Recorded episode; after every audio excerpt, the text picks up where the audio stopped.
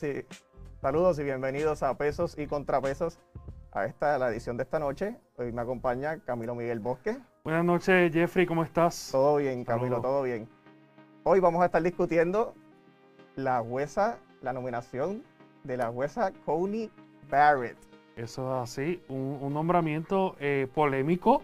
Ha, ha- ha- levantado mucha, mucha inquietud en el sector eh, demócrata, sobre todo. Así que vimos a varios senadores demócratas eh, bien dispuestos a votarle en contra Sí. durante las vistas de confirmación. Y eso es lo que vamos a hablar hoy y sobre los aspectos constitucionales que tiene su Sí, nombramiento. estamos viendo que al principio está- se estaba discutiendo a ver cuáles republicanos brincaban, ¿verdad? Por, por todo Claro. esto que se dio en el proceso anterior de la nominación del juez que Obama quería, que eso lo vamos a estar discutiendo en breve.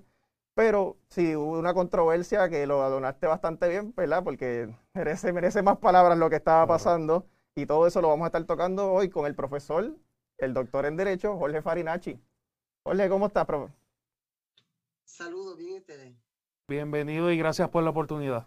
Nos hemos tardado un poquito, so quiero, queremos empezar rapidito y Camilo tiene unas preguntitas rápidos para, para usted. Sí, antes, ¿verdad? Antes de entrar de lleno a lo, a lo que son las consecuencias del nombramiento, los efectos del nombramiento de la jueza Amy Coney eh, Barrett, profesor, vamos a explicarle a nuestra audiencia qué es una constitución en términos sencillos y por qué las constituciones se interpretan. Bueno, eh, como el 90% de las preguntas que a mí me hacen en el salón, yo siempre contesto de la misma manera. Depende. Eh, y constituciones y su rol y qué es una constitución ha cambiado bastante durante el tiempo. Incluso mira la palabra, constitución. Eso viene de la tradición inglesa de hace muchos cientos de años, donde cualquier cosa que tuviese que ver con cómo el gobierno está constituido, eso es la constitución. Nosotros ahora, con ojos modernos, usamos la palabra constitución no sobre el tema, sino sobre la importancia que tiene el asunto, ¿verdad? O sea que eh, eso es un cambio muy importante. Por ejemplo, en la, como les dije, en la traducción británica, si un asunto no tiene que ver con el gobierno, no se considera constitucional, sea importante o no. Por tanto, nosotros ahora que hablamos de constitución, pensamos en nuestros derechos, ¿verdad? Que la constitución es algo que establece nuestros derechos. Bueno, yo le invito a que lean la constitución de Australia y se van a dar cuenta que la constitución de Australia no tiene un solo derecho, ni uno. ¿Por qué? Porque los derechos no tienen que ver con el gobierno, los derechos son del individuo. Pero poco a poco, a través del tiempo, eh, el concepto de constitución cambió, sobre todo después de la Segunda Guerra Mundial, y ahora la constitución no es meramente un documento que recorre, que recoge las normas que aplican a cómo está constituido el gobierno, sino que se ha convertido en la fuente normativa, ¿verdad? En la, en la ley, por decirlo así, más importante de cualquier sociedad. Eh, por tanto, eh, eh, ahora las constituciones son aquellos documentos que no meramente constituyen el gobierno, sino que constituyen la sociedad. Y los países, precisamente porque ahora saben que la constitución va por encima de todo, cuando jugábamos guerra, ¿verdad? El que sacaba la A ganaba. Eh, pues ahora en las constituciones no meramente se limitan a establecer las ramas de gobierno, cuántos años tiene que tener el presidente, cuántos miembros de la legislatura va a haber, sino que también incluye un montón de asuntos, derechos individuales, derechos sociales, asuntos de política pública, en inglés llamamos policy, que se pone en una constitución. O sea que las constituciones son muy importantes porque los asuntos más medulares de una sociedad están incorporados en la constitución. Y por eso es que es tan distinto leer la constitución de Puerto Rico, que es de después de la Segunda Guerra Mundial, y la constitución de los Estados Unidos, cuya versión original es de 1787, eh, que obviamente es un- es un, un histórico distinto. En cuanto a por qué hay que interpretarla, bueno, primero porque toda norma jurídica hay que interpretarla. La, la, la norma jurídica, una ley, una ordenanza municipal, un reglamento, lo que sea, está escrito de forma bastante general, porque tiene que utilizarse para cualquier situación. Por tanto, todo texto jurídico tiene que interpretarse para, preguntar, para contestar dos preguntas fundamentales. Uno, ¿qué información hay aquí? ¿Qué quiere decir esto? ¿Qué se nos está in- intentando comunicar con este texto? Y segundo, ¿cómo vamos a aplicar ese texto a la vida real? Para ver qué se puede hacer que no se puede hacer, que está autorizado, que está prohibido y que está requerido de una manera u otra. Y obviamente las constituciones tienen dos retos fundamentales al interpretarla, para dejarlo ahí. Uno, porque al ser la norma más importante de cualquier país, lo que diga la constitución va a ser fundamental porque si una ley contra la constitución, la ley va a ceder. Eh, por tanto, dice la constitución es importante. Y segundo, porque las constituciones, al menos comparadas con las leyes, ¿verdad? que se aprueban todos los días, tienden a ser escritas de manera más abstractas. No siempre es el caso, pero en la, sobre todo en las de Estados Unidos, por ejemplo, tiende a escribirse de manera más abstracta. Por tanto, intentar precisar cómo la constitución aplica a una controversia diaria de ahora es una tarea más compleja. Y por tanto va a haber muchas diferencias en cómo hacerlo. Y, profesor, le pregunto, eh, para las personas que no estudian derecho y no son abogados, ese es el rol del juez, hacer esa construcción normativa. Bueno, en el sistema republicano, ¿verdad? Que tenemos nosotros, que tiene Estados Unidos, eh, uno quiere que quien haga la regla te diga lo que la regla significa, ¿verdad? Porque se convierte, eso es demasiado poder en una persona o una institución. Que yo tienes que hacer esto, ah, y esto quiere decir esto. Pues nosotros, bueno, no nosotros, nuestras sociedades, han decidido dividir el átomo del poder eh, y hay una entidad que se dedica a promulgar la norma. Pero esa es su tarea, promulgarla. Su trabajo no es después decirnos cómo usar la norma. Ellos la, la promulgan. Y hay otra entidad, que son los tribunales históricamente, que su trabajo es no hacer la ley, porque eso lo hace el legislador, o en el caso de la Constitución, la Convención Constituyente, que es como la superlegislatura constitucional, y poner eso en vigor, de manera que una, un grupo escribe la norma y otro, otra entidad la interpreta, la pone en vigor. Y profesor, eh, hablando de, de, la Constitución, que esto es lo que vamos a estar hablando todo este tiempo, pero lo que está escrito en la Constitución y, estas normas, el proceso de seleccionar jueces, que fue lo que aludimos al principio, la controversia que, hay ahora, que por lo menos muchos demócratas, incluso creo que escucha a Joe Biden hablar diciendo que posiblemente podía ser hasta inconstitucional esto, que pues, yo entiendo que no, eh, y ahí va mi pregunta. Y también, ¿verdad? Que siento que lo discutimos una vez en, su clase sobre estas también normas no escritas que pueden afectar todos estos procesos. Y solo quería que, que explicaras todo lo que ha pasado en términos de qué pasó con el, juez que, Obama quería este, nominar, por qué no se pudieron dar las vistas y por qué ahora se están dando y los republicanos entienden que está en lo correcto. Bueno, varias cosas. Primero, que a mí siempre me da tanta curiosidad al discutir la constitución de los Estados Unidos, porque muchas de las cosas que pensamos que dice, no lo dice. Eh, por ejemplo, ahora mismo el Tribunal Supremo, ya casi por 170 años, eh, tiene nueve jueces. La constitución no dice que tiene que ser nueve. La constitución no dice número. Eso es por ley. ¿Ok? Eh, en Puerto Rico sí hay un criterio constitucional para coger la, la cantidad de jueces, por ejemplo. Eh, y el rol del tribunal ha cambiado mucho a través del tiempo, porque incluso originalmente cuando se creó el Tribunal Supremo se seguía la tradición inglesa, el Parlamento era supremo, los tribunales no tienen poder sobre el Parlamento. Obviamente hay un caso que todo estudiante de derecho tiene que estudiar, que es Marbury vs. donde establece que el tribunal sí tiene poder sobre el Parlamento, esta vez porque la Constitución va por encima del Parlamento y el trabajo del tribunal es interpretar la Constitución, por tanto el tribunal puede ir por encima del Parlamento. O sea, que quienes integran al Tribunal Supremo es fundamental en, en, en, una sociedad porque va a determinar sobre todo una constitución tan abstractamente escrita como la federal, porque por ejemplo, en Estados Unidos hay un debate bien serio sobre si la pena de muerte es buena o mala, si la, pena de muerte debe ser válida constitucionalmente o inválida constitucionalmente, porque hay que interpretar si la prohibición contra castigos crueles e inusitados eh, significa que la pena de muerte no procede. Pues hay gente que piensa que la pena de muerte es un castigo cruel, hay gente que piensa que una pena de muerte no es un castigo cruel, y por tanto nuestra visión de interpretación es fundamental. En Puerto Rico no tenemos ese problema, porque aunque prohibimos los castigos crueles, también prohibimos la pena de muerte. O sea que las constituciones que son bien específicas, quién es el juego la que lo interpreta, tal vez no es el asunto más, más, trascendental. Estados Unidos con una constitución tan ambigua y vaga en, ciertos aspectos, cómo se interpreta es fundamental. Ok, dicho eso, hay un problema serio de legitimidad institucional en los Estados Unidos ahora mismo que se está viendo reflejado en el Tribunal Supremo. Y le voy a dar dos estadísticas. Desde 1969, los presidentes republicanos han nombrado un total de 15 integrantes del Tribunal Supremo y los demócratas 4. Desde el 2000 para acá, en los últimos 20 años, ha habido 5 los demócratas han sacado mayoría de votos en cuatro. Pero dos de ellas la perdieron, ¿verdad? Por la de Bush primera. Sacando más votos, perdieron. Por tanto, de las últimas cinco elecciones presidenciales, nuevamente, los demócratas han, han obtenido más votos en cuatro. Ya, una. No obstante, tengo, los republicanos han nombrado cinco miembros del Supremo 20 años, los demócratas dos. O sea que yo he ganado cuatro de cinco elecciones, pero nada más he nombrado dos jueces, y el que ha ganado una ha nombrado cinco jueces.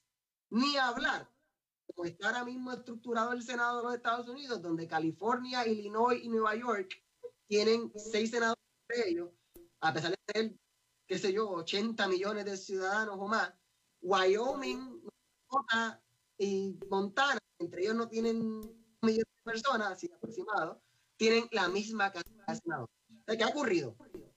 No meramente presidentes que han tenido menos votos han nombrado más jueces que personas que han ganado las elecciones, sino que senadores que representan una minoría de la población están confirmando jueces, mientras los senadores que representan la mayoría de la población le están votando en contra. Y eso es un serio problema de legitimidad. Ahora mismo, si esta jueza es confirmada, Trump habrá nombrado tres de los nueve jueces. Una tercera parte. Algún presidente que sacó minoría de votos nombró una tercera parte del Supremo confirmado por senadores que representan la minoría de la población estadounidense. Eso es un problema bien serio. A eso se le añade, ahí va tu pregunta, que cuando eh, terminaba el segundo término del presidente Obama, resulta una vacante en el Tribunal Supremo ante la muerte del juez asociado Antonín Scalia. Eso fue en febrero del año electoral. Y el juez Obama, nombra a un reconocido juez del Tribunal Circuito de Apelaciones del Distrito de Columbia para este escaño. Y el Senado, en ese momento controlado por los republicanos, plantean que no es legítimo en términos democráticos nombrar a un juez, llenar una vacante al Supremo en año electoral, porque no queremos que alguien que está saliendo nombre a alguien que va mucho tiempo en el tribunal, es mejor dejarlo vacante y que sea el próximo que venga quien lo llene. Esta fue una vacante que, que, como les dije, salió en febrero del 2016. A favor ahora, la jueza asociada Ruth Bader Ginsburg muere en septiembre del año electoral. Mucho más adelantado que febrero, si lo comparamos con la de Escalía. Y los demócratas plantearon, bueno, pues lo, lo que es una ventaja, eh, no debería llenarse ese escaño por lo cerca de las elecciones y sobre todo ahora porque en los Estados Unidos las elecciones no son verdaderamente el 3 de noviembre, ya 15% de la población norteamericana ha votado. 15% comparado con el 2016. O sea que ya estamos, ya estamos. Pero eh, pues, en un momento donde ahora mismo la civilidad, los argumentos racionales, la apelación a la moral de la razón no no, la nombrar un juez adicional al Tribunal Supremo es, una tentación para, para cualquiera. Sobre todo un partido, en caso de republicanos, que saben que no tienen a ganar las elecciones. Bueno, ganan los escaños, pero no tienen los votos y, y posiblemente pueden perder el Senado y la, la, presidencia en este momento. Y pues esa es la situación, yo creo que también, es además es cultural, sin entrar en la cualificación de esta persona, en su creencia, etcétera, de que, tenemos este problema genérico de que hay una minoría en los Estados Unidos que logra elegir presidente, una mayoría del Senado y tener, eh, ahora serían seis de los miembros del Supremo nombrados por presidentes minoritarios, eh, eh, confirmados por senadores minoritarios.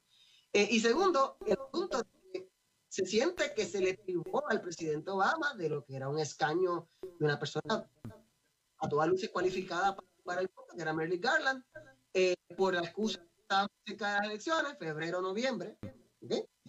Y cuando es septiembre, noviembre, como dicen en, inglés, that was then, this is now. Sí, y que no, y que no se le dio ni una vista, que no, no, hicieron ni el aguaje, fue. No, porque no fue un planteamiento de que no se lo merecía, no, es que no, no, no, no podemos ni considerar, puede ser el mejor jurista del planeta, que no es justo con el pueblo norteamericano que nombremos un juez en pleno año electoral. Y O ya, sea que- en el caso de la jueza Comi Barrett, no meramente viene una vista, es una vista fast track. Sí, una vista en record time, típicamente dura dos meses una, este proceso. Esto ha sido fast track en medio de una pandemia con senadores que han dado positivo. al Sí. Pero cuando tú sabes que el premio es importante, las reglas son secundarias, que es parte de la crisis de legitimidad institucional que hay en Estados Unidos, porque la impresión es que lo importante es ganar el poder y que el- cómo lo consiga, problema de otro. ¿Y hay algunas disposiciones regla- reglamentarias que dispongan, verdad, eh, y, y eviten que ocurra lo que está ocurriendo? Bueno, claramente, claramente no ha habido. ¿Y porque y no ha habido entonces una, una intención de, de reglamentar ese proceso para entonces evitar la confirmación de, de- de jueces en, a 20 días eh, o, o- o por decirlo así, a un año de las elecciones? ¿Hay alguna limitación? Porque la constitución habla de que el presidente eh, nomina al juez y el Senado lo confirma. Ahora mismo el presidente es Donald Trump. Entonces, pues, sería, ¿verdad? Sería un poco, un poco to- contradictorio una reglamentación en ese sentido. Yo te voy a dar una más difícil. En Puerto Rico va a haber una vacante del Tribunal Supremo Claro. después Sí. de las elecciones días antes de la toma de posesión del nuevo gobernador. ¿Quieres hacer apuestas si va a llenar ese escaño antes de la toma de posesión? O sea, Sí, que, que sí. cuando tú... eh, eh, hay una cosa que se llama el game theory, ¿verdad? Que cuando tú juegas, cuando tú in- interactúas con otra persona, la gente sigue las reglas siempre y cuando sientan que hay más beneficio en seguirlas que en romperlas. Cuando hay más beneficio en romperlas, la gente las va a romper. Y en estos momentos la posibilidad de tener, cementar una supermayoría super conservadora en el Tribunal Supremo, algo que los sectores conservadores en Estados Unidos han intentado hacer por 40, 50 años, lo van a hacer, lo van a El asunto es que eventualmente el otro lado tiene que llegar a la misma conclusión. Hay que ver entonces qué pasa. Por ejemplo, aquí consejo gracias a, a Biden si gana la presidencia. Esto es lo que yo haría. Yo le diría al juez Breyer, que ya tiene ochenta y pico de años, eh, es tiempo para retirarse. Este, yo nombraría a, a un, algún liberal joven, ahí tendría entonces mi, mi- mis cuatro, ¿verdad? Este, a, a Kagan, a Sotomayor, bueno, a- la nueva persona, eh, elevar el nombre de jueces a 11 y diría que los, los primeros dos que se tiren se congelan ba- tasas y baja a 9 otra vez. Porque hay un planteamiento que está demasiado desbalanceado y no a nivel ideológico, demasiados conservadores versus demasiados liberales. Yo creo que es. Porque al fin y al cabo, Franklin Roosevelt ganó cuatro elecciones corridas y nombró todos los jueces del Tribunal Supremo. Eso, eso está democracia. El problema es que ¿cómo es posible que Jimmy Carter no nombró un juez? Ninguno. Obama nombró dos en ocho años y que Trump vaya a nombrar tres en cuatro, habiendo perdido las elecciones por tres millones de votos. Hay un serio problema. Eso se va a resolver políticamente, no se va a resolver eh, judicialmente, jurídicamente, perdón, porque precisamente en Estados Unidos, como la constitución es una constitución vieja que hace poco, la, la- lee lo- los documentos de los federalistas, ¿verdad? Que es lo, la- el periódico político de las personas que estaban a favor de la constitución en el siglo XVIII. Ellos te planteaban la solución a estos problemas no la vas a encontrar en el texto rígido de la constitución, sino en, en la buena voluntad de los actores políticos. That was then. Profesor, y le pregunto, y esto es algo más que, a lo mejor toca lo, que puede ser el peligro a la democracia. Yo soy de las personas que pienso, y, si usted no, no, no piensa así, pues por favor dígamelo y, a, a ver, a ver qué, otra, qué, cómo podemos discutirlo, podemos llegar a un happy medium, porque me interesa saber que muchos demócratas quieren pack the court si, si terminan ganando. Yo soy del pensar, mira, yo estoy como usted, yo no estoy de acuerdo que, se, nom- se nomine, que Trump hubiese nominado a esta jueza. Por, no solamente por lo que pasó con Obama, sino como usted dijo, ya están votando. Mo- en estos precisos momentos están votando los ciudadanos americanos. Pero a la misma vez, el packing the court, yo siento que, que los demócratas bajan a lo que usted dice, que estamos jugando el mismo juego de ellos de ganar a toda costa aunque sería beneficioso en términos de puede haber más jueces liberales en una corte, entiendo que lo que le estás dando es más munición al otro bando a seguir haciendo estas tácticas que están haciendo, sabiendo ya lo polarizado que está Estados Unidos. Sí, pero mira, mira, mira, primero que a veces, a veces funciona. Puerto Rico es un co-packing. Tenemos siete jueces por muchos años, ahora tenemos nueve y posiblemente lo mejor que han hecho. Eh, segundo, eh, yo creo que es problemático y, y que la constitución, lo primero que tienen que llegar al consenso que tienen que llegar los estadounidenses es que su constitución ya está anticuada, ya está anticuada, no sirve a, ¿sabes? La idea de que un presidente esté ganando las elecciones con menos votos no es sostenible todos los que conocemos.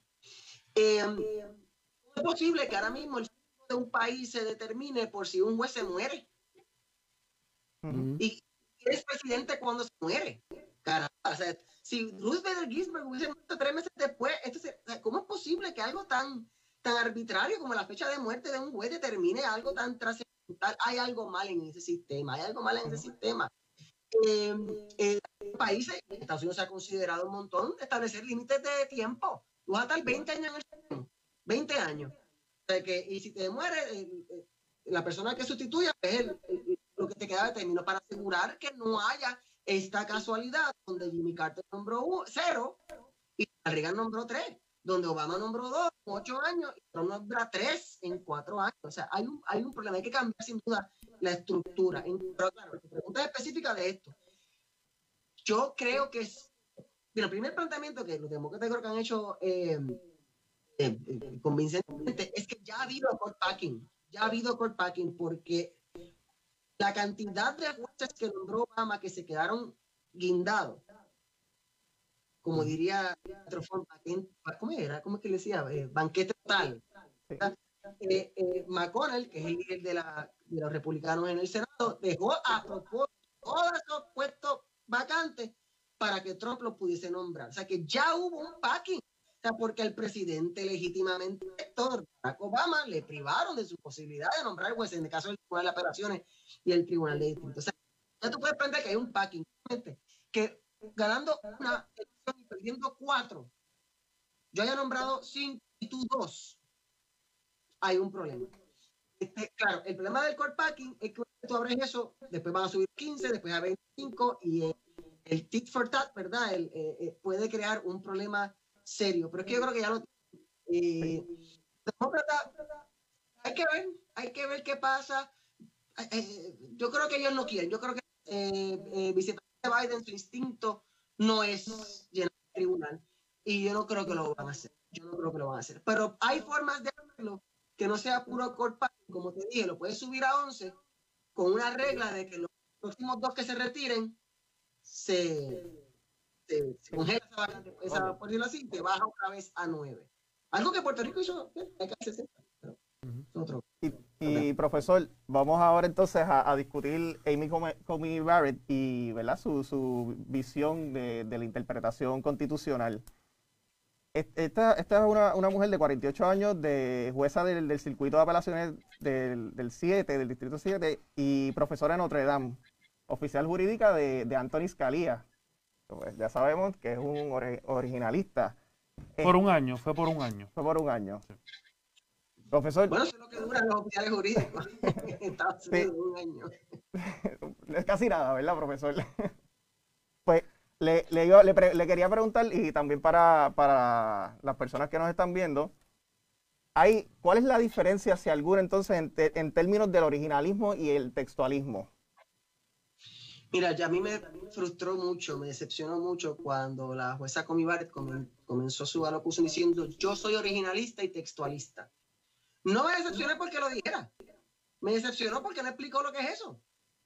Porque decir ahora mismo yo creo en el originalismo en estos momentos es equivalente a decir yo creo en la justicia, yo creo en la libertad. O sea, eso es bien genérico, bien genérico. Hace 20, 30 años el originalismo era algo nuevo y era bien específico. Ahora mismo yo te puedo contar fácilmente más de 20 escuelas originalistas en los Estados Unidos. Eh, en el caso religioso, como decir, soy protestante, no me estás diciendo mucho, tienes que decirme más porque hay unas variaciones muy, muy diversas. Eh, y el originalismo, por un lado, porque es como que lo opuesto al textualismo en cuanto a su desarrollo. Tú puedes encontrar ahora mismo mil artículos de revistas jurídicas sobre el tema del originalismo, fácilmente. Es un tema que se ha profundizado un montón Y hay muchas escuelas de originalismo que incluso son mutuamente excluyentes, que están en permanente tensión, que, que una dice que la otra no es legítima. O sea, que ahora mismo ser originalista es verdaderamente una etiqueta vacía, hueca, que a mí me preocupa porque se, me parece bien superficial simplemente decir yo soy originalista. Tienes que decir a qué te refieres con eso, qué tipo de originalista tú tienes. Porque mira, por un lado, los originalistas plantean, algunos originalistas plantean que las palabras de la Constitución tienen que interpretarse según significaban cuando fueron adoptadas. Bueno, pero eso es lingüística básica. Eso es lingüística básica. No era un ejemplo, bien sencillo, que lo uso en mis clases. La Constitución de los Estados Unidos permite al gobierno federal intervenir contra un gobierno estatal si hay una situación de violencia doméstica. ¿Significa eso que cuando hay violencia machista de género en, la, en el hogar, el gobierno federal puede intervenir? No, porque el concepto de violencia doméstica, como lo conocemos nosotros ahora, significa eso, y eso es un fenómeno del siglo XX. Pero la frase violencia doméstica en 1787 significaba otra cosa, significaba disturbio social dentro del Estado, una insurrección, una rebelión. Eso es lo que era eh, eh, eh, domestic violence. O sea que es obvio que uno tiene que tener cuidado de evitar lo que llaman los anacronismos lingüísticos, de interpretar una palabra de hace 200 años usando un diccionario de hoy. Eso para mí es válido. Pero eso no es lo que los originalistas, algunos originalistas quieren decir eso. Y si eso es lo que quieren decir, yo estoy de acuerdo. Pero a veces quieren decir otra cosa quieren decir otra cosa. Quieren decir que cuando interpretemos la constitución tenemos que interpretarla como lo hubiesen interpretado los autores de hace 220 años que tendrían a ser hombres blancos ricos que tenían esclavos. Podemos adivinar si van a ser posiciones conservadoras o liberales. ¿Ok? O sea que, y eso es otro tipo de originalismo. Y hay un montón más, hay un montón más. O sea que por un lado, cuando la jueza Comibares dijo que yo soy originalista, me pareció hueco. El textualismo tiene el problema contrario. El textualismo es algo que se utiliza para la interpretación de fuentes jurídicas legales que no son la constitución, las leyes, las leyes ordinarias que aprueba el Congreso a nivel federal o la Asamblea Legislativa de Puerto Rico. Y lo que el textualismo plantea es que cuando un juez o jueza interpreta un texto legal, solamente puede utilizar el texto. No puede ir más allá del texto para interpretarlo. El textualismo, desafortunadamente en Estados Unidos, verdaderamente no ha sido profundizado con el mismo nivel que el concepto del originalismo. Los, estadounidenses tienen una obsesión con el originalismo constitucional y han olvidado completamente profundizar, elaborar, eh, fortalecer teóricamente el concepto del textualismo estatutario, por decirlo así. Eh, pero el textualismo tiene serios problemas tiene serios problemas. Eso quiere decir que el juez o la jueza no puede sustituir la voluntad de, la legislatura por la propia, ah, pues estoy de acuerdo con eso. Pues claro que sí, la ley tiene que estar puesta en algún lado. Pero el problema es que muchas de las contestaciones, a veces el texto no nos da una contestación. Por tanto, decir que no podemos irnos del texto para tratar de resolver los problemas del texto es un círculo vicioso. O sea, el texto problemático no te va a ayudar a interpretar el texto problemático. Tienes que a veces salir del texto. Y el ejemplo clásico que ya mis estudiantes tienen que estar eh, eh, hartos de escuchar es una ley que diga, están prohibidos los vehículos en el parque. ¿Ok? ¿Puedo entrar con una bicicleta? No, no, no, vehículo en verdad significa vehículo de motor. Eso no está en el texto. Eso no es un textualista. Ok, está bien. Vehículo de motor es lo que quiere decir. Vamos a darle ese beneficio a la duda textualista que pueden interpretar que vehículo significa vehículo de motor. Ok. De momento alguien en el parque le da un paro cardíaco llama a la ambulancia. Y cuando está entrando la ambulancia, el guardia le dice, no, eh, no puede entrar ambulancia porque están prohibidos los vehículos en el parque. Y la ambulancia evidentemente es un vehículo de motor. ¿Significa que no va a poder entrar? Pues un textualista te podría decir, es que dice, dice vehículo de motor y pues una, caramba, eso no es una, es una interpretación sensata hay que buscar cuál es el propósito de la ley, cuál fue la intención de la ley. Esa es mi preocupación con el textualismo, para terminar esa parte. No es meramente que es superficial y honestamente intelectualmente vago, porque quiere limitarse a, algo que es mucho más rico y mucho más... Eh, eh, hay otras cosas que uno puede utilizar legítimas. Pues yo, yo entiendo el problema de que nos excedamos. Eh, pero ¿cuál es el problema? Las leyes se aprueban típicamente para resolver un problema. Por tanto, le beneficia al que sufre el problema. El que causa el problema, la ley no le beneficia. Y los textualistas cometen el error, yo creo que a veces intencionalmente, pasa que no lo quieren decir abiertamente, de que ellos prefieren coger la ley y aplicarla solamente a lo básico, resolver el problema más chiquito que se le puede ocurrir. Y cuando es el momento de coger esa ley que aplica a ese problema y tratar de ampliar su protección para que tal vez aplique a situaciones parecidas, pero no exactas, el textualista quiere que eso no ocurra. ¿Y a quién beneficia eso? Al que causa el problema.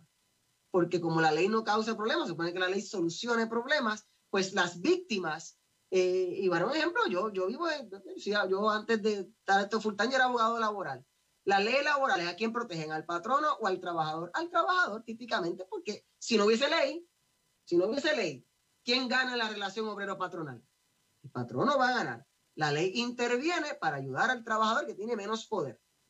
Si interpretamos la ley de una manera bien estrecha y bien limitada, como los textualistas hacen, pues tú estás asumiendo, sin decirlo, una posición pro patronal. O sea que a mí lo que me molesta con las frases como originalismo, textualismo, sin más nada, uno, que son intelectualmente vagas y superficiales, y segundo, que esconden una ideología. Eh, si tú eres originalista en los Estados Unidos, porque estás de acuerdo con Addison y con Hamilton y con toda esa gente que permitía la esclavitud, que, no, no, creía en los derechos de la mujer, pues caramba, yo no, yo no, yo no coincido con esa ideología de hace 200 años. Por tanto, mi interpretación de la Constitución no le da mucha importancia a Hamilton, por ejemplo. Pero si tú eres una persona conservadora que crees que, pues, que hay que tener una visión más, más limitada de, de, lo que debe ocurrir en la sociedad, pues vas a coincidir mucho con las eh, personas de hace 200 años. Pero va, en vez de decirlo, eh, usas el, el, el, el cover o la excusa del originalismo. Eh, porque para algunas cosas, caramba, no lo son. Son originalistas cuando les conviene. Yo no tengo duda que una interpretación originalista de la segunda enmienda te dice que las armas son un derecho colectivo del pueblo para defenderse contra la, la tiranía del gobierno. ¿Y qué hizo Scalia, o All People, cuando escribió el caso de, de, de Heller? No, no, no, no, no que no podemos limitarnos a la intención, tenemos que pensar las palabras. Hizo, hizo una movida rara para llegar a la conclusión de que la primera enmienda protegía un derecho individual a, a poseer armas para defenderme contra mis vecinos. Sea, que de un derecho colectivo contra el gobierno se convierte en un derecho individual para protegerme de los demás, del, del resto de la sociedad. Pues para mí eso es antioriginalista. Eso es antioriginalista. ¿Qué explica esa pues que el juez Scalia le gustan las almas. Sea que al fin y al cabo el originalismo no, no, no es tan puro o tan honesto como creemos que es. En Estados Unidos, en Estados Unidos es código para justificar eh, resultados conservadores. Porque dicho sea de paso, y creo que por ahí va, ahorita, o sea que nada más lo menciono en una frase, el originalismo depende de qué constitución estás interpretando. Porque si tú eres un originalista en África del Sur, o tú eres un originalista en Puerto Rico, o tú eres un originalista en Portugal, va a tener el resultado contrario, porque son constituciones bastante liberales. Por tanto, si eres un originalista, vas a, vas a tener una, una, constitución muy liberal. Si tu constitución es conservadora, eh, por ejemplo, en Chile, ¿quiénes son los originalistas? Los de Pinochet. Porque Pinochet escribió la constitución del 81. Pues los originalistas son pro Pinochet y los que no son orientales son antipinoche. O sea que varía por país y por situación y por experiencia que es finalista. O sea que no, no, es, no es automático. Incluso yo diría que en Puerto Rico los conservadores anti-originalistas y los liberales originalistas. Ya, ya, que tocamos ese tema, vamos, vamos a explicarlo un poquito más porque en un escrito de, de, la revista jurídica usted habló sobre eso, sobre el originalismo, y corrígeme si me equivoco, progresista, o que, o que no es solamente conservador aquí en Puerto Rico que específicamente habla de que hay, de que hay una cláusula que, que permite eso. Obviamente el jueves Martínez Torres no está de acuerdo con usted uh -huh. sobre eso, pero ¿puede hablar un poquito sobre eso? Bueno, yo... no meterme en problemas aquí. Yo creo que si tú vas a ser finalista en Puerto Rico y conservador, yo se lo dijo de una manera siempre muy cordial, como es mi manera. Be careful what you wish for. Porque ser originalista en Puerto Rico no es lo mismo que ser en Estados Unidos. Y voy a decir dos puntos. Primero, si tú vas a, al Google de los abogados, nosotros tenemos un search engine usamos para fuente de, de derecho, y buscas la palabra originalismo, la primera vez que va a ser mencionada es como en el 2013, que fue el caso de eh, AAR, que es un caso importante en Puerto Rico, donde dos mujeres intentaron, eh, una de ellas era madre de su hija, y eran pareja, y ella, la pareja trató de adoptar a la hija de su pareja, para ambas madres. Y eh, la ley no lo permitía. Y ellas dijeron que eso era discrimen por su orientación sexual, que a su vez es una modalidad de discrimen por género, eh, eh, que a, su vez es una modalidad de, discrimen por sexo. El Tribunal Supremo de Puerto Rico dijo que no, porque la Constitución de Puerto Rico prohíbe el discrimen por sexo, no prohíbe el discrimen por género. Género y sexo son cosas distintas. Sexo es biológico, fisiológico, el género es una cuestión sociocultural. Por tanto, nos dice el tribunal, como ahí dice sexo y no género, no podemos concluir que la constitución prohíbe el discrimen por género. Cuando tú la opinión, usaron un diccionario de los otros días. Es como el problema de violencia doméstica que les dije en la Constitución Federal. La distinción sexo-género en el lenguaje de las ciencias sociales en Estados Unidos ocurrió después que se escribió la Constitución de Puerto Rico. Si tú buscas los diccionarios de la época y buscas la palabra sexo, vas a encontrar lo biológico y lo sociocultural también.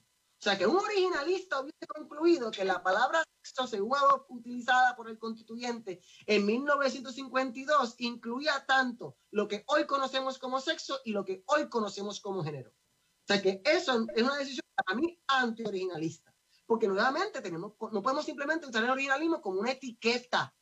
Tenemos que saber qué significa eso y profundizar y, ser consecuente con su uso. Pues buscar diccionarios de la época y, contextualizar el lenguaje. Y el segundo punto que, que, que, yo planteo es que, eh, o sea, caramba, yo le invito a cualquiera de ustedes a leer las 3.300, desafortunadamente ya tengo que hacer en dos ocasiones, las 3.300 páginas la transcripción de la convención constituyente y vamos a ver porque el derecho a huelga de los trabajadores, el derecho a tener una unión, el derecho a la, no, la protección ambiental que está en el artículo 6 de la constitución. Hay un montón de posiciones constitucionales que si verdaderamente dijéramos que la vamos a implementar tal cual fue su significado de la intención de quienes las escribieron en el 52, los resultados les aseguro que no serían conservadores, se los aseguro completamente. Incluso lo que tú yo también te refería es algo que está en la sección 19 de la Carta de Derecho, que dice claramente dos cosas bien importantes. Uno, que no todos los derechos que están en la Carta de Derechos son los derechos que tú tienes. O sea que la lista de Carta de Derechos no es una lista cerrada, no es limitada. Hay derechos que no están ahí que hay que reconocer, primero. Y lo segundo que dice la sección 19 es que los derechos que sí existen, tanto los que están escritos como los que no están escritos, tienen que interpretarse lo más amplio posible. Y cuando tú vas a las la intención del constituyente, originalista, te dice el constituyente, le, exigimos a los tribunales a interpretar estos derechos de la manera más expansiva posible. Pues caramba, se supone entonces que cuando tú utilizas una metodología originalista en Puerto Rico, los resultados que vas a obtener en la mayoría de los casos, temas educativos, en temas laborales, en temas sociales, económicos, ambientales, etcétera, van a ser resultados mucho más progresistas este, de lo que uno eh, pensaría. Profesor, me gustaría hablar un poco sobre, ¿verdad? sobre los efectos y los precedentes de tener jueces y juezas en la Corte Suprema eh, que han dicho abiertamente y lo han expresado en sus opiniones que son originalistas. Por ejemplo, vemos el caso obviamente del juez Escalía, que era que si la que dice la ley, la constitución dice esto, pues esto es lo que esto es lo que hay.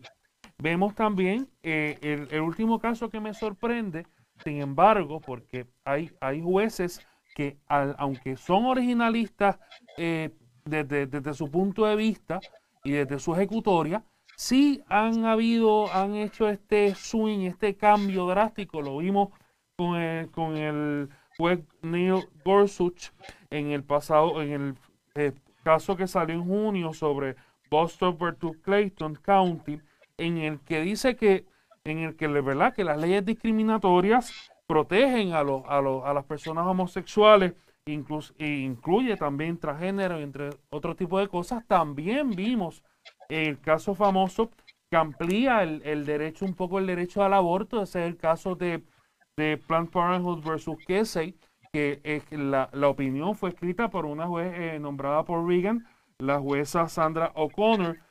O sea, vemos, ¿verdad?, que, que, ciertamente han, han habido, han el, la Corte ha tenido esta, esta práctica en que algunos de los jueces originalistas ciertamente se van, se van y, y, y, tratan, ¿verdad?, de, de, de, no irse tanto al texto. ¿Cree que Amy Conant Barrett será una de esas o va a ser más tipo escalilla en ese sentido? Porque es una realidad, profesor. Esta señora va a ser nombrada en los próximos días y va a ocupar el, el cargo de Ginsburg. Mira, vamos, vamos por partes porque hay, hay, hay mucho. Eh, Te un ejemplo. Eh, todo el mundo piensa que el juez originalista más famoso es, es Scalia. Yo no creo que eso es cierto. Posiblemente el que más rígido es en su originalismo es el juez Clarence Thomas. Eh, o sea que incluso Clarence Thomas y Scalia tenían visiones distintas de lo que es el originalismo. O sea que, como, como dicen por ahí, donde hay dos abogados hay tres opiniones. Pues ahí habían dos originalistas y tres modelos. ¿Ok? Eh, o sea que el originalismo no es una varita mágica que significa que todo el que se crea originalista va a coincidir o vaya a las mismas conclusiones. Nuevamente, cada cual tiene su propia definición de lo que es. No es una, no es una herramienta prehecha que tú utilizas, la, la aplicas a un caso y te da un resultado unánime para todo el mundo. Eso no funciona de esa manera. Eh, posiblemente uno de los jueces, el segundo juez más conservador que yo creo que ahora mismo tiene el Tribunal Supremo, es bastante anti-originalista. Y es Samuel Alito. Alito detesta el originalismo, él hasta lo ridiculiza. Sin embargo, es bien conservador. El caso que tú mencionas de las protecciones del título 7, que obviamente es la interpretación de una ley, no de la constitución, o sea que volvemos al, problema del textualismo. Such se pinta como el más textualista y Alito se pinta como el más textualista. ¿Okay? Tenemos dos textualistas ambos nombrados por eh, eh, presidentes republicanos, Bush, hijo, y, y, Trump. Y en el caso del título 7, Gorsuch escribió la mayoría y Alito escribió la disidente. O sea que si ambos eran conservadores, si ambos eran textualistas, deberían haber llegado a la misma conclusión. Y es que no es una varita mágica, no es una cuestión que ya está prediseñada. Y el planteamiento de ese caso, simplemente para, para ver cómo, cómo esto funciona, es que la ley prohíbe discrimen por razón de sexo. En otras palabras, yo no puedo hacer con un hombre lo que no haría con una mujer o viceversa. Y el caso era cuando yo despido a alguien, a un hombre, porque está saliendo con otro hombre. Yo haría lo mismo si esa persona en vez de hombre fuese mujer. Pues cuando una mujer sale con un hombre no la voto, ¿verdad que no? Y ese fue el análisis del juez Gorsuch, que yo para distinguir entre la mujer que sale con un hombre y el hombre que sale con un hombre, estoy tratando a dos personas, una mujer y, un hombre, de manera distinta. Y eso lo prohíbe la ley. Y eso es lo que dice el, el, el, el juez Gorsuch. El juez Alito, que se plantea textualista también, llega a otra conclusión. O sea que verdaderamente aquí hay muchos otros factores que entran en consideración que, que, que pensar que, yo, que, que, es todo un ejercicio tan honesto, donde yo empiezo con, con el originalismo y no me importa dónde me lleve, eh, porque lo importante es que no, e, ellos están conscientes de, de, del resultado. Eh, por ejemplo, de otro ejemplo, el juez Thomas detesta la cláusula de comercio, piensa que es una cosa terrible, que se ha exagerado, que da unos poderes a todo el mundo, pero cuando había una ley federal que prohibía la marihuana, ahí, ahí aceptó que la cláusula de comercio era expansiva. Cuando había una ley federal que limitaba el aborto, bajo la cláusula de comercio, él dice que no, tiene que... Se quedó callado González versus Quejar. O sea que no son consistentes. Eso, no debe sorprendernos. No son consistentes eh, y pues eso es parte de, del proceso. O sea que no, yo creo que quiero que, que yo creo que los originalistas en Estados Unidos sobre todo han creado esta imagen falsa de que los originalistas son íntegros y consecuentes con su metodología y los anti-originalistas, como la jueza Ginsburg, como el juez Breyer, la jueza Sotomayor, pues eso va y vienen según les convenga el resultado. Y en verdad es que ambos, todos los sectores lo hacen porque digan, no, no, hay consistencia constante en, en cuanto a los métodos que utilizan. Profesor, y, y, le, le, pregunto, ¿todos los originalistas están de acuerdo con, esta, con, con, esto que le voy a decir ahora o solamente algunos? Y es el hecho que en, en, un, en un caso de administrativo, no sé si, ahora no recuerdo si fue una, una disidente, si fue de, de, de Clarence Thomas, pero hablaba de del debido proceso de ley en su modalidad sustantiva, ¿verdad? No, no en la procesal. Y decía que, pues, en otras palabras, en síntesis, que pues, querían, querían deshacerse de él o, no, estaban locos esperar para, para, para ver cuándo podían deshacerse de él. Eso es algo que hay consenso en los originalistas, el, el que el debido proceso de ley, ¿verdad? En términos de, de la libertad, no, no, debe, no debe significar lo que, la, lo que se ha dado, todos los derechos que se han, ¿verdad? reconocido a través de los años. ¿Es, algo un consenso entre ellos o, o no? Mira, mira, eh, eh, eh, voy por partes porque esto, esto, es complicado, pero tiene muchas partes. Vamos a ver. Primer asunto, primer asunto.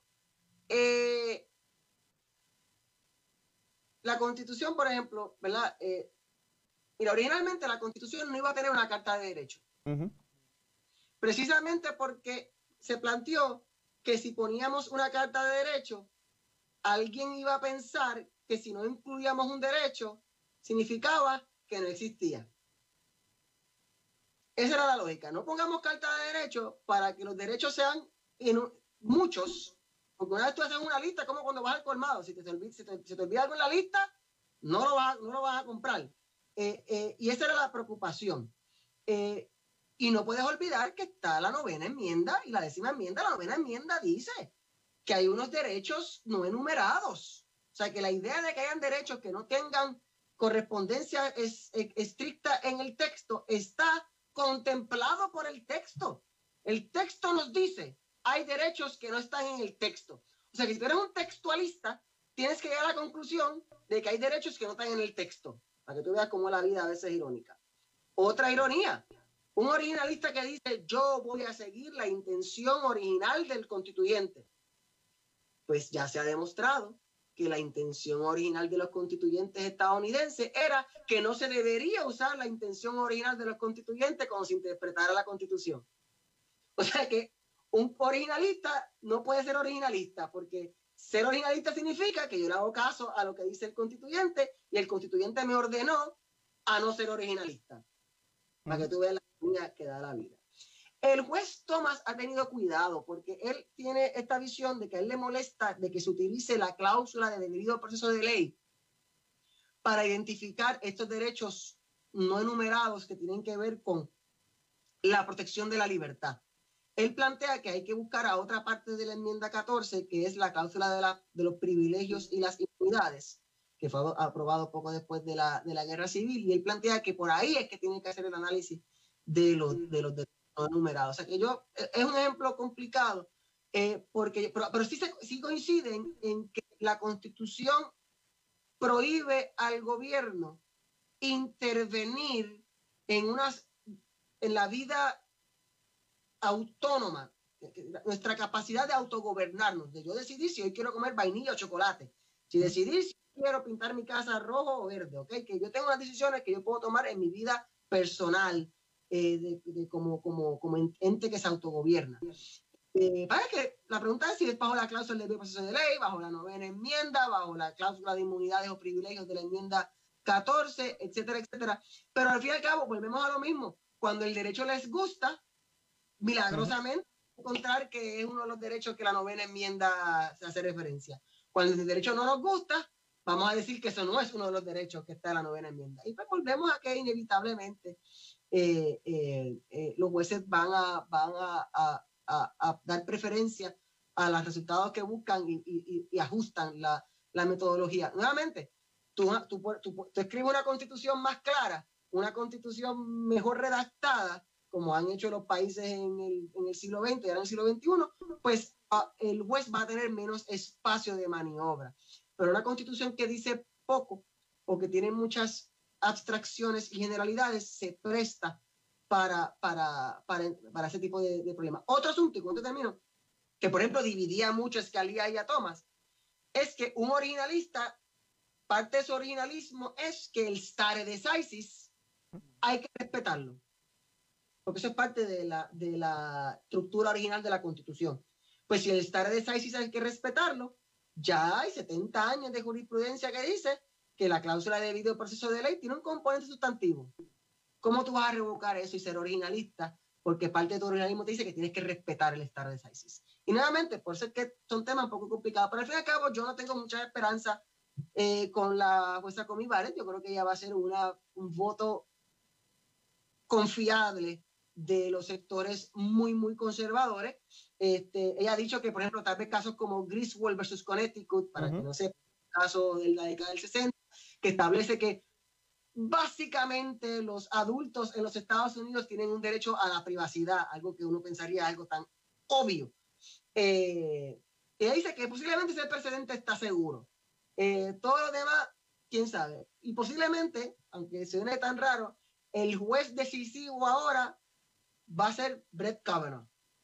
Va a ser Brett Kavanaugh, porque incluso en el caso que tú mencionaste del título 7, él no se unió a la disidente Galito, que fue una disidente muy dura en contra de la comunidad LGBTQ. La disidente de Cábano dice, yo simpatizo con la comunidad LGBTQ, pero el Congreso no ha aprobado la ley que ellos quieren todavía. Yo, espero que la aprueben. Tal vez eso es lágrimas de cocodrilo, pero al menos sin duda el, más joven eh, no, no ha demostrado la misma línea dura conservadora de Alito y, y Thomas, sobre todo.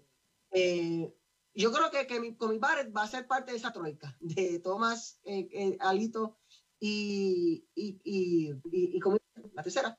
Y, y Gorsuch es un electrón suelto. Gorsuch es, un electrón suelto y tiene unas idiosincrasias bien particulares. Cuando, en el caso de lo, del jurado eh, eh, eh, hay unos casos laborales curiosos que, que, que él ha, ha, se ha unido a los liberales. pero la cosa no, para que tienen posiciones ¿verdad? más de avanzada y más progresista, esto sin duda no pinta bien.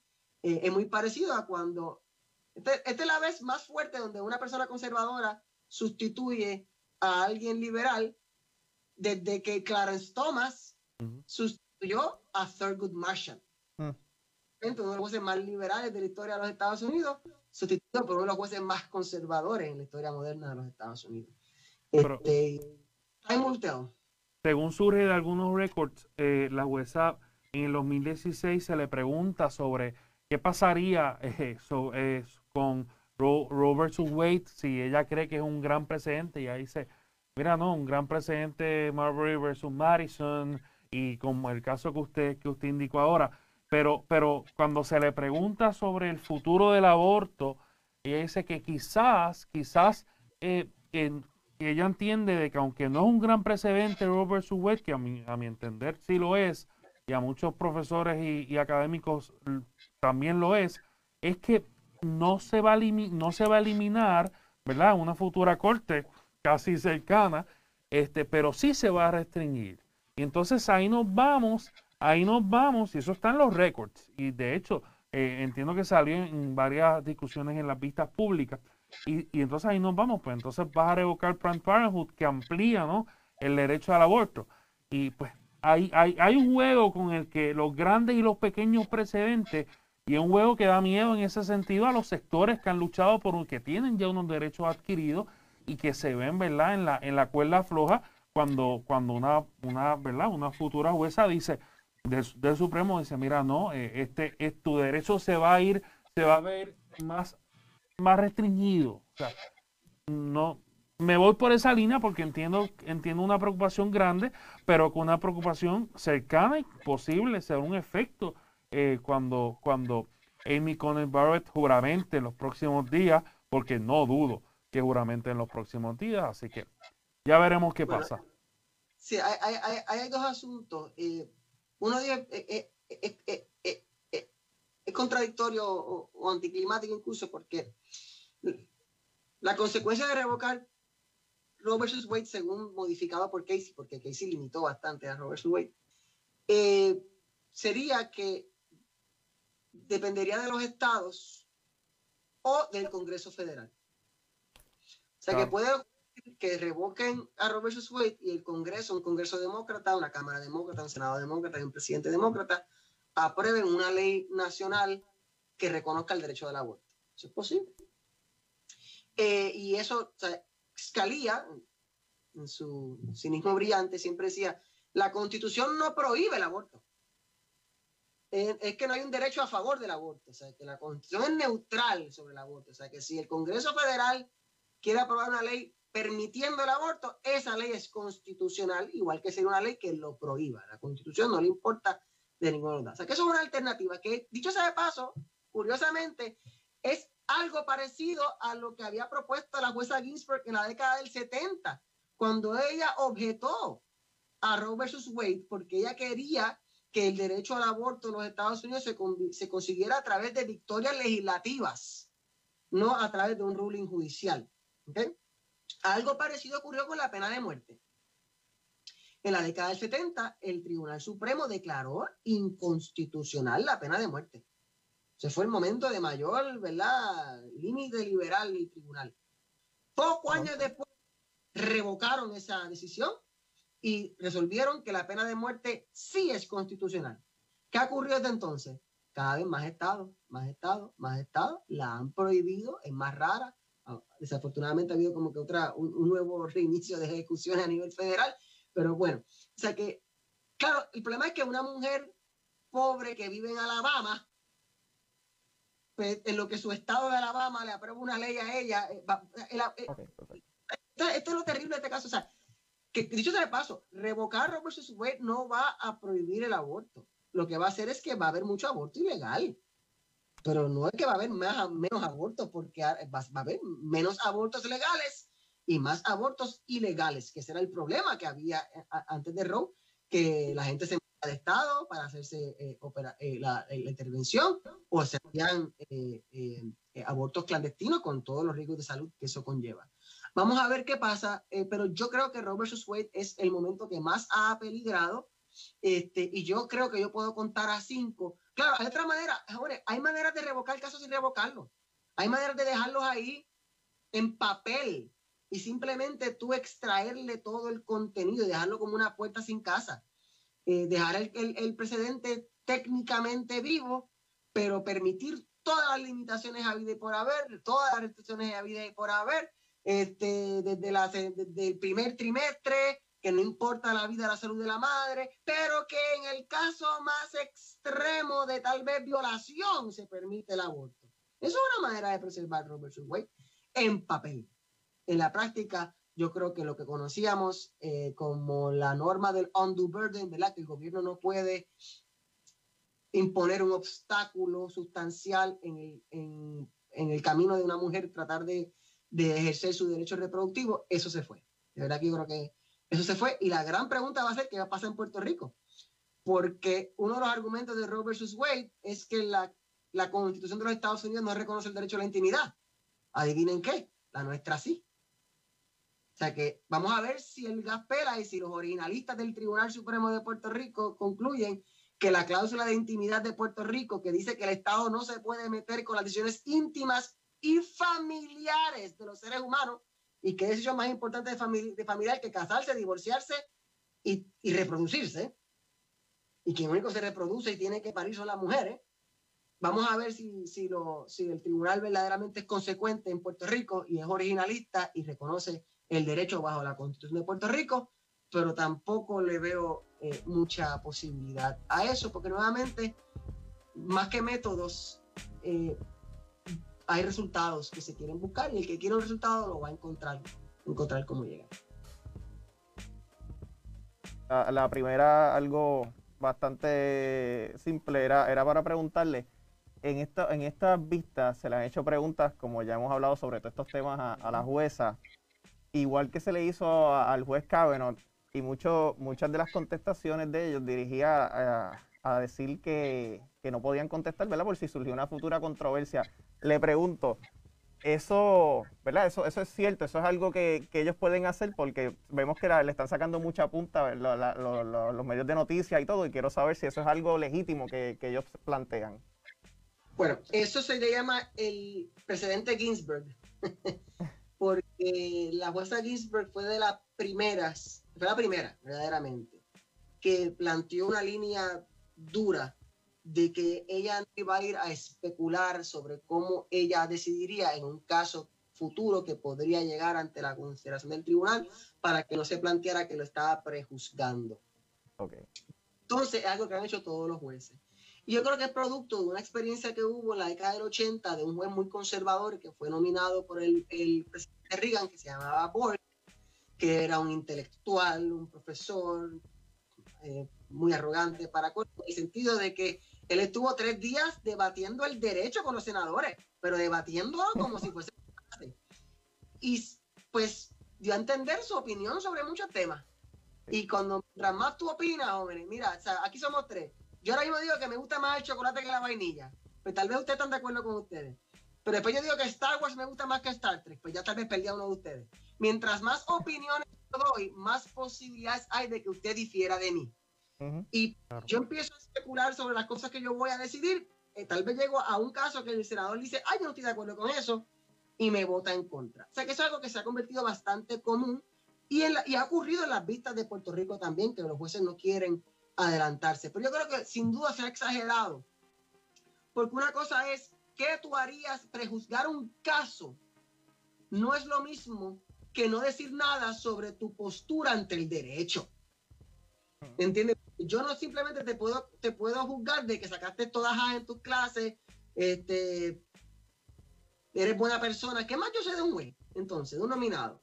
¿Qué más yo sé? Su educación, su desarrollo profesional más o menos, las opiniones que ha escrito como juez apelativo, pero es que un juez apelativo es bien distinto a un juez del Supremo, porque un juez apelativo tiene que seguir las instrucciones del Tribunal Supremo, un juez del Supremo no tiene que hacerle caso a nadie. O sea que, no- sin duda, el problema es que ha convertido la vista de confirmación en algo inconsecuente en el sentido de que no Sí. refleja nada. Y caramba, es consejo y consentimiento del Senado. Este, pero aunque yo creo que es válido que tú no prejuzgues una controversia, por ejemplo, hay un caso que está en el tribunal ahora mismo. ¿Qué usted va a hacer? Por ejemplo, el Affordable Care Act. Pues es una pregunta que no se puede hacer, porque ese caso verdaderamente está bajo la consideración del tribunal. Pero caramba, preguntar si eh, existe el derecho a la intimidad, si hay límites al, al poder presidencial. Eh, caramba, tú eres un jurista. Claro. Tienes que tener opiniones para de, de eso. Y yo te estoy, te estoy confirmando. Yo tengo que saber si. si, si el punto de la confirmación material es que ambas ramas de gobierno, la, la rama ejecutiva y al menos esa parte de la legislatura, den un, un sedazo democrático a la selección. ¿Sé qué pasa? ¿Cuál es el problema? El, el- el Senado está en desventaja porque el Senado tiene sus vistas públicas, pero ajá, ¿cuáles fueron las reuniones de Trump con esta persona? ¿La sabemos? ¿Qué hablaron? Ni idea. Mm. Que el Senado va a tener menos información que posiblemente el presidente, que va a tener más información sobre qué va a hacer esta, esta persona. eh, y, y caramba, eh, eh, es un problema, pero no es algo que pienso que esta jueza particularmente está siendo evasiva, eso no es, no es justo, porque, porque lo han hecho realmente todos los jueces, lo hizo la jueza Keiga, la jueza Mayor, todos estos jueces lo, ha- lo han hecho, porque ya es una costumbre de los últimos 30 años de que los jueces evitan que los comprometan a una futura controversia. Y profesor, para terminar, solamente para que las personas tengan un contraste, ¿verdad? Con, con la antítesis, por decirlo de, de cierta manera, con el modo de pensar del originalismo. ¿Qué es la constitución viviente? ¿Qué es esa, esa teoría? Fíjate, eso viene, eso viene de, de- de Canadá.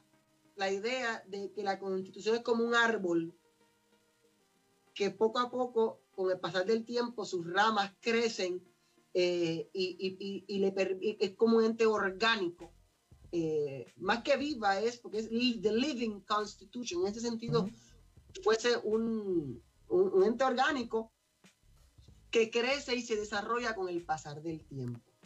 Eh, el concepto constitucionalismo vivo nadie lo usa para describirse a sí mismo. Es un peyorativo que se inventaron los originalistas para criticar a aquellos que no son originalistas. O sea, que nadie verdaderamente se autoproclama constitucionalista vivo. No, no existe. Eh, pero es el planteamiento de que la constitución no se puede quedar eh, osificada, ¿verdad? Eh, empantanada en el pasado y que tiene que ser útil en el presente y para que sea útil en el presente tenemos que de alguna manera crecer con ella. ¿Qué pasa? Es que esto, es que esto viene, esto, esto viene, recuerden ustedes, de derecho, el, el common law, ¿verdad? Que es la forma en que se hacen normas en, en Gran Bretaña, que, que, que donde origina esa, esa, norma. ¿Qué significa eso? Que la norma se va creando caso a caso a y el crecimiento es gradual. Pero en ese, en ese sentido, el derecho es orgánico. Va creciendo y según va creciendo se va ajustando a la realidad y, y, y progresa. Pues es, eso se, se, ha aplicado a la lógica constitucional de que la constitución eh, tiene que actualizarse. Pero yo creo que tú puedes ser originalista y creer la constitución viva a la misma vez. Yo honestamente no veo la contradicción, porque por ejemplo, están prohibidos los castigos crueles. Ok, ¿qué es cruel? ¿Cruel ahora o cruel hace 200 años? No, no, hay que seguir lo que era cruel hace 200 años porque ellos son los que lo escribieron. ¿Ok? Y porque usaron una palabra subjetiva como cruel. Búscate una definición de cruel en un diccionario que no vas a encontrar una definición objetiva. No existe. Claro. O sea, que con una palabra como cruel, tú estás invitando a que sea cruel para cada generación. Invitando a que de aquí a, es lo que sea cruel hoy, pero lo que sea cruel hace, de aquí a 100 años, pues lo que sea cruel para ustedes. O sea que ahí eso es un ejemplo donde como el originalismo eh, eh, verdaderamente es compatible con el constitucionalismo vivo, porque tú puedes concluir que cuando el constituyente es una palabra elástica, subjetiva, cambiante, dinámica, como cruel. Ah, si hubiese dicho, están prohibidos los castigos que causen dolor. Ah, los castigos que sean sangrientos. Ok, eso, eso es más específico. Pero un castigo cruel. cruel no, no, ellos no son dueños de la palabra cruel. Yo tengo derecho a definir la palabra cruel también. Ok, y a medida que la sociedad cambia, la palabra cruel puede ajustarse a los cambios. Ese es el planteamiento del constitucionalismo vivo ¿verdad? A grandes rasgos, la idea de que no podemos limitar una norma constitucional a su momento, sino que tenemos que ver cómo se actualiza, pero no un update como si fuese una computadora, le damos un update y ya. No, no, es producto de, ese, de, caso tras caso, de los cambios sociales. Por ejemplo, la cláusula de comercio, pues mira, ahora hay Internet, ¿qué hacemos con la cláusula de comercio en un mundo de Internet? ¿Qué hacemos con la cláusula que prohíbe el registro y allanamientos contra tus efectos y papeles. Esto es un papel. Esto es el equivalente a tener muchos papeles.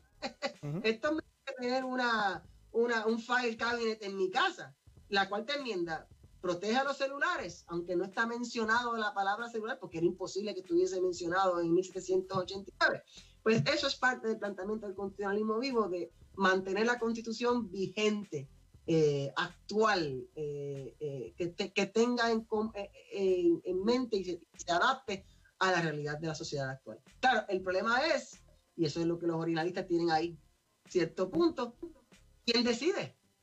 que, que, que, por, para dónde ha ido la sociedad. Ah, ah, es que la sociedad ha cambiado, ¿no? Según tú.